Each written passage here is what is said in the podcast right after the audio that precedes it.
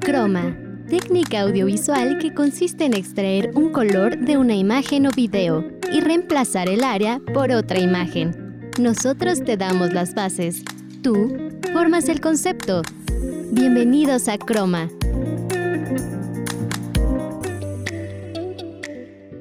Hola, ¿qué tal? Bienvenidos a una emisión más de Croma. Mi nombre es Beatriz Andalón y estoy encantada de que estén en una ocasión más con nosotros. El día de hoy les tenemos muchísima información, como sabemos que a ustedes les gusta. En Para Maratonear les vamos a recomendar algunas películas bélicas. En Facitech, apps de bolsa de trabajo. En ¿Y dónde anda? platicamos con César Flores y Yolanda Montejano nos platica sobre el cambio de rituales que hay en la sociedad a causa de la pandemia, sobre todo en el cine. ¿Están listos? Iniciamos. Déjenme contarles el día de hoy sobre una guía rápida de comunicación no verbal, fundamentalmente si viajamos al extranjero. ¿Por qué sucede esto? Eh, en ocasiones podemos creer o damos por hecho de que nuestro lenguaje corporal es universal, pero nada más lejos de la realidad. Únicamente algunas expresiones faciales correspondientes a las siete emociones básicas, que si no las conocemos se las digo rápidamente, alegría, tristeza, ira, miedo, asco, sorpresa y desprecio son universales. Estas siete son las únicas que son universales y prácticamente reconocibles en todo el mundo. Unas pueden ser más notorias que otras de acuerdo a nuestro contexto social o como nosotros aprendimos de manera individual a expresar nuestras emociones. Y aún así, vimos cómo la sonrisa, por ejemplo, posee matices diferentes dependiendo del país en el que nos encontremos, ¿no? Nuestra comunicación es eminentemente cultural y el desconocimiento de algunas claves importantes sobre ella pueden dar lugar a grandes malentendidos. Por eso el día de hoy vamos a ver algunos detalles que debemos de tomar en cuenta sobre esta temática. Vamos a nuestra primera nota de esta tarde y continuamos con más aquí en Croma. Para maratonear.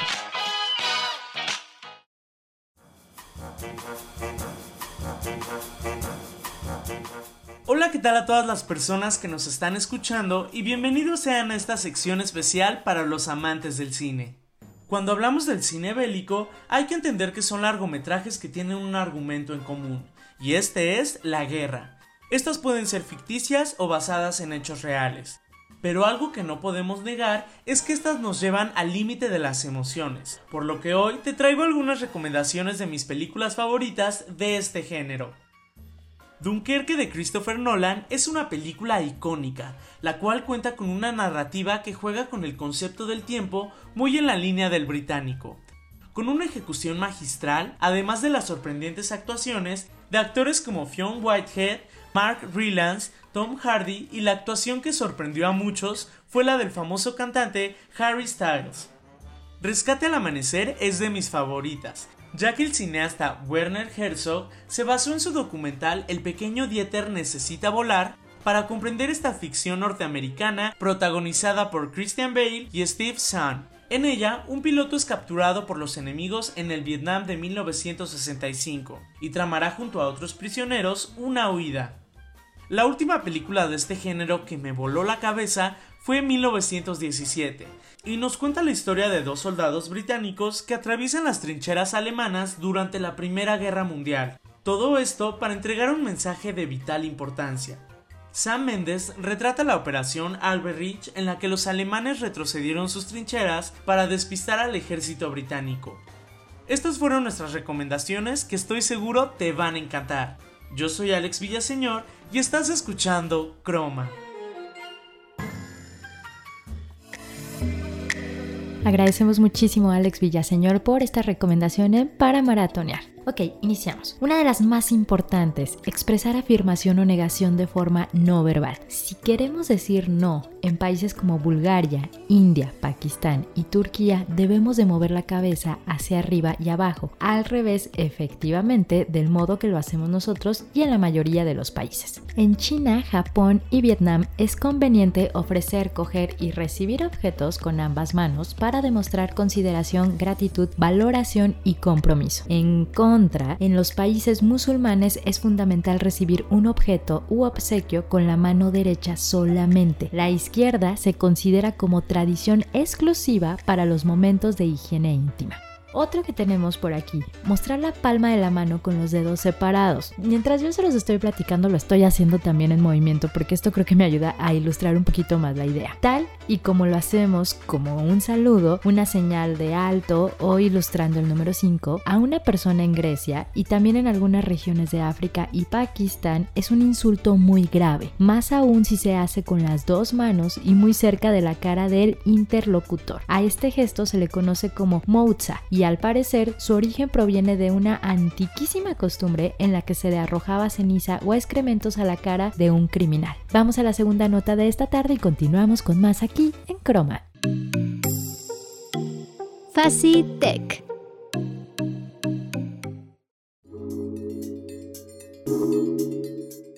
Hola, ¿qué tal a todas las personas que nos están escuchando, en especial los amantes de la tecnología? Cuando pensamos en la bolsa de valores, es difícil pensar en apps que nos ayudan a conocer más de esta y cómo invertir en ella, por lo que hoy te recomiendo estas excelentes aplicaciones.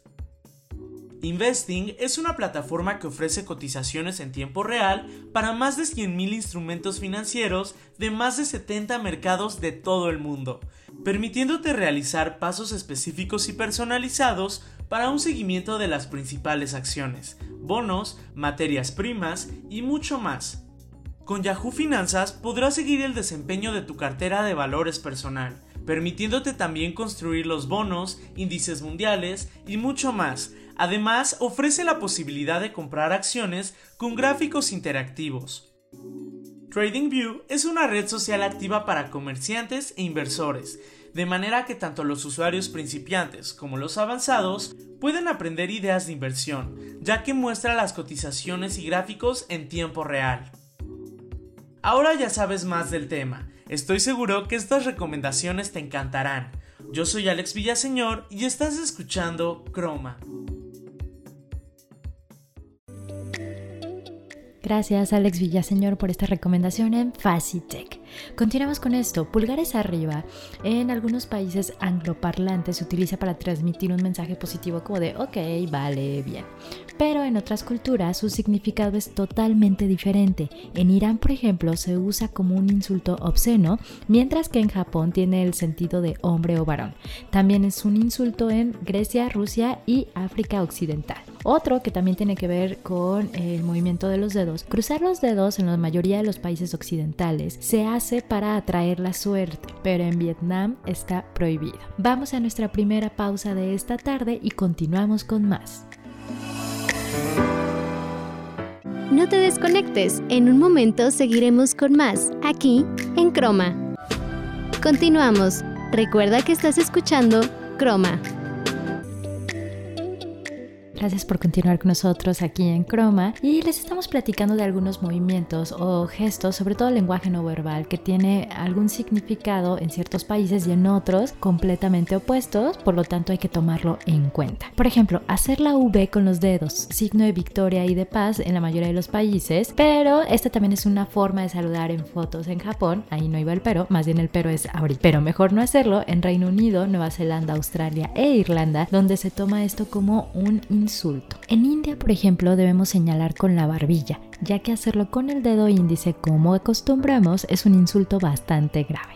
Normalmente, si damos un pisotón a alguien sin querer, es un acto sin importancia. Bueno, habemos algunos que nos molesta un poco, como a mí. En Rusia te lo van a devolver pisándote a ti suavemente. El motivo es pura superstición. Los rusos creen que si no repiten el gesto, terminarán discutiendo con la persona que les pisó primero. En Tailandia debemos abstenernos de acariciar la cabeza de un niño, un gesto que en muchos países es normalizado, ¿no? Como una muestra de cariño. Pues para los tailandeses, la cabeza es la parte del cuerpo más elevada, donde vive el espíritu, por lo tanto es ofensivo y descortés tocar esa zona. Podemos hacer una seña como de ok, en donde juntamos nuestro dedo índice y pulgar y levantamos los otros tres dedos, ¿no? O sea, ok, todo marcha sobre ruedas. Pero en países como Francia y Bélgica significa que el receptor no vale nada. Vamos a nuestra primera entrevista de esta tarde. Francisco Cervantes platicó con César Flores en ¿Y dónde anda? Recuerda que estás escuchando Croma.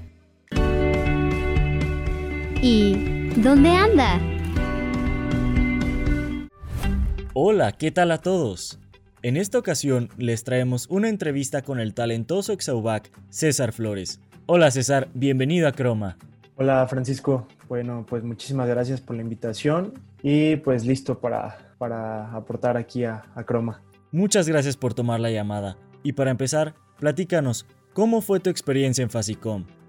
Como todo, como lo representa quizás eh, la universidad, con altos y bajos, con momentos de mucho aprendizaje y también con momentos quizás de muchísima frustración uh, propia por quizás no, no estar uh, cumpliendo los objetivos que uno mismo se plantea en ese momento. Pero bueno, en ese sentido, Facicom en su momento fue una oportunidad, pues como estudiantes nos abrió muchísimas puertas. Eh, fue también una ventana para, para formar lazos eh, no solo de amistad, sino de colaboraciones eh, muy importantes en su momento y pues nada, me gusta de pronto estar al pendiente en lo que se anda haciendo en la facultad, ¿no? Entonces, muy agradecido, muy agradecido con Facicom. Y entonces, ¿cómo te fue al salir de la facultad? Yo comencé a laborar prácticamente inmediatamente saliendo de la, de la, de la facultad. Eh, empecé en una agencia eh, en Morelia que se llama Full Shot, donde pues realizábamos entrevistas, videomemorias, este, animaciones, etcétera, etcétera, ¿no? Ahí duré aproximadamente unos seis meses y posteriormente me integré a, una revista que se llama México Desconocido, la línea editorial que sigue la revista pues es, un, es una línea de, de, turismo, ¿no? Entonces lo que les interesa pues es mostrar los usos y costumbres, lugares, eh, ecosistemas, eh, gastronomía, etcétera, etcétera, ¿no? De, nuestro país. Entonces yo empecé como editor de video y posteriormente ya integrándome formalmente al equipo, pues ya empecé también a, a producir material audiovisual para la revista. Y pues bueno, o sea, han sido experiencias muy importantes donde, como te digo, he, he, podido desarrollar mis habilidades y pues bueno, por otro lado, también he podido afortunadamente hacer lo mío, ¿no? Que me gusta, desde la universidad me ha gustado hacer cine, entonces eh, creo que me siento muy agradecido en, en la etapa laboral y pues se me han brindado muy buenas oportunidades desde que pues desde que salí de Facicom. Justamente sobre eso, ¿qué es lo que más te gusta de tu trabajo? Creo que de los procesos que más me gustan, por supuesto que hay un momento muy emocionante cuando es como la génesis del proyecto, cuando empieza a nacer todo, porque, porque empiezas a traer ideas, empiezas a, traer conceptos, a imaginar cómo quieres que se vea, cómo quieres que se escuche, eh, la película en ese sentido. Yo me he dedicado un poco más a hacer en su mayoría proyectos documentales. Entonces el documental te permite un poco más de improvisación, pues el documental siempre tiene como esta parte de sorpresa, de no saber a lo que te vas a enfrentar, entonces hay que aprender a, pues a abrazar las cosas y, como procesos pues por, por, supuesto que el rodaje perdón también eh, es un proceso que disfruto muchísimo porque es donde extraes estos momentos de la realidad los reinterpretas de alguna forma en realidad. Cada cada etapa cada proceso tiene lo suyo pero he aprendido con el tiempo a disfrutar cada uno de, de estos no ahora ya para terminar ¿Qué consejo le darías a alguien que quiere estudiar comunicación? El consejo que le podría dar yo creo que estén listos para, pues para lidiar con mucha frustración en algunos momentos y también para lidiar con, pues, de alguna manera con los éxitos o cuando les vaya bien en, en los proyectos que tengan, porque también hay que tener los pies en la tierra todo el tiempo, ¿no? Para saber qué es lo que se quiere y qué, a dónde quieres llegar. Y pues yo creo que si haces o encuentras tu propio camino, creo que las cosas poco a poco se van a, te van a ir dando. Excelente. De nuevo, muchísimas gracias por tomar la llamada, César. Y estás siempre bienvenido aquí en la facultad y en Croma. Pues muchísimas gracias, Francisco. Para Croma, Francisco Cervantes.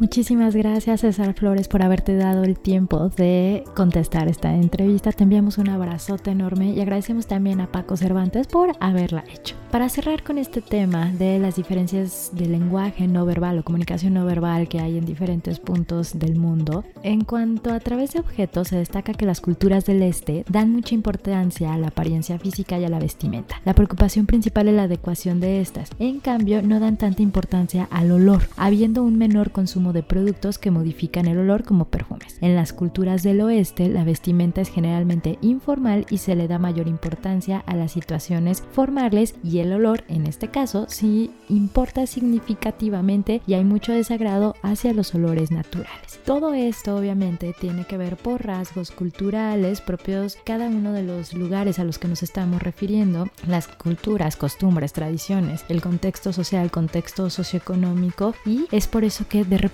puede haber algunas diferencias en el significado de la comunicación no verbal. Vamos a nuestra segunda pausa de esta tarde y continuamos con más.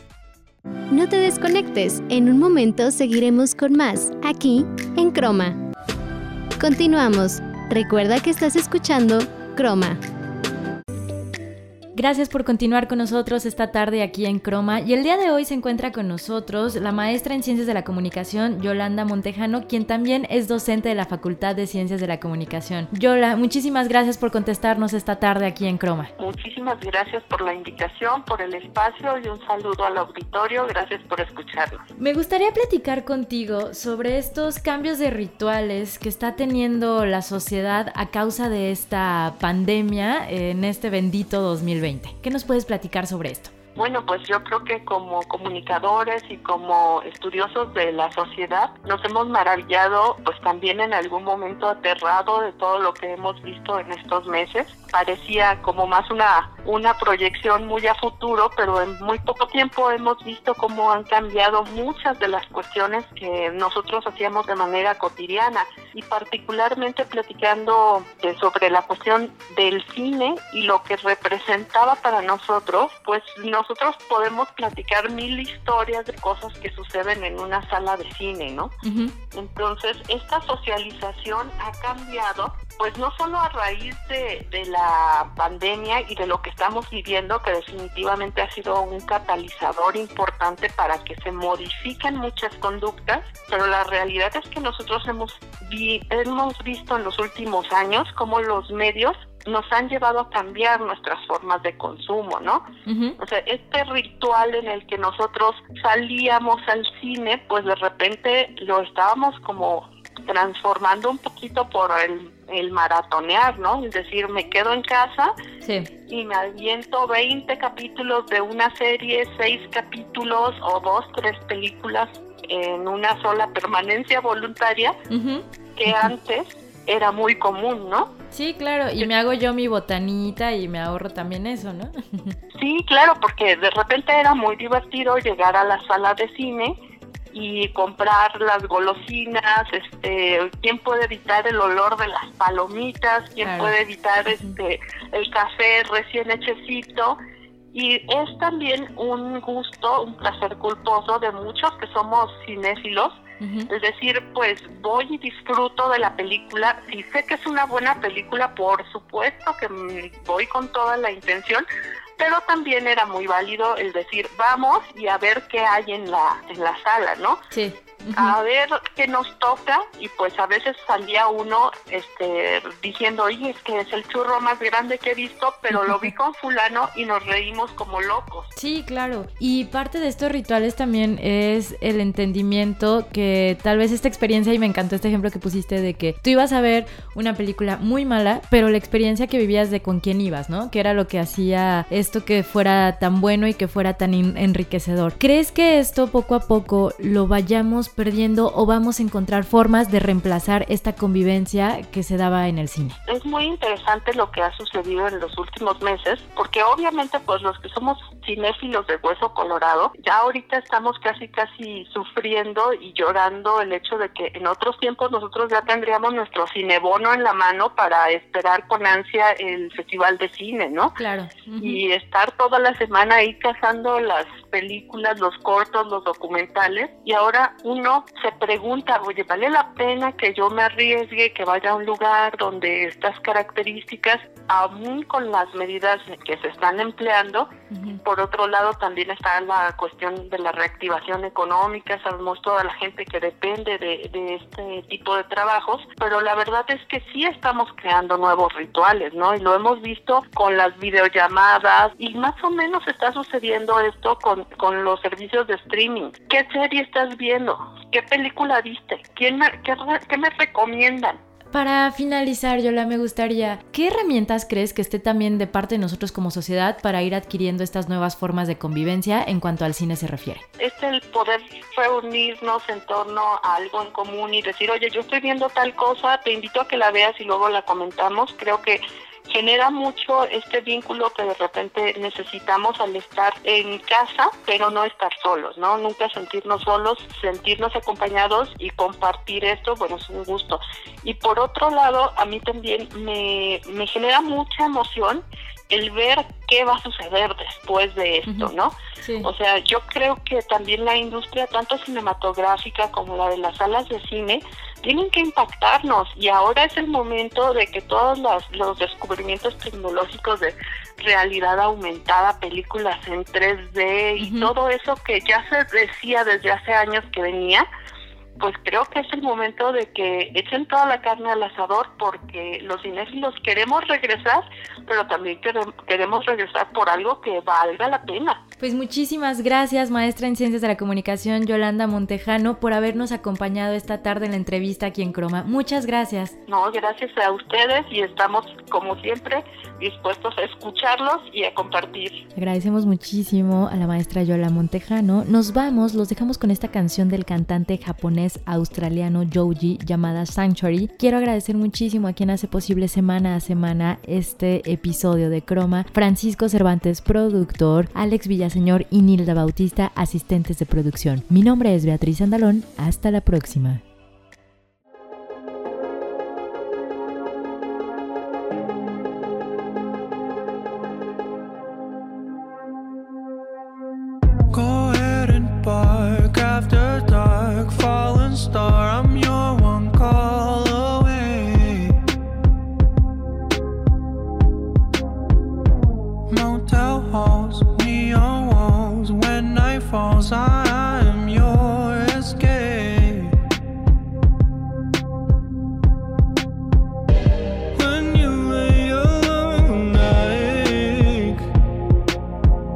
something I wanted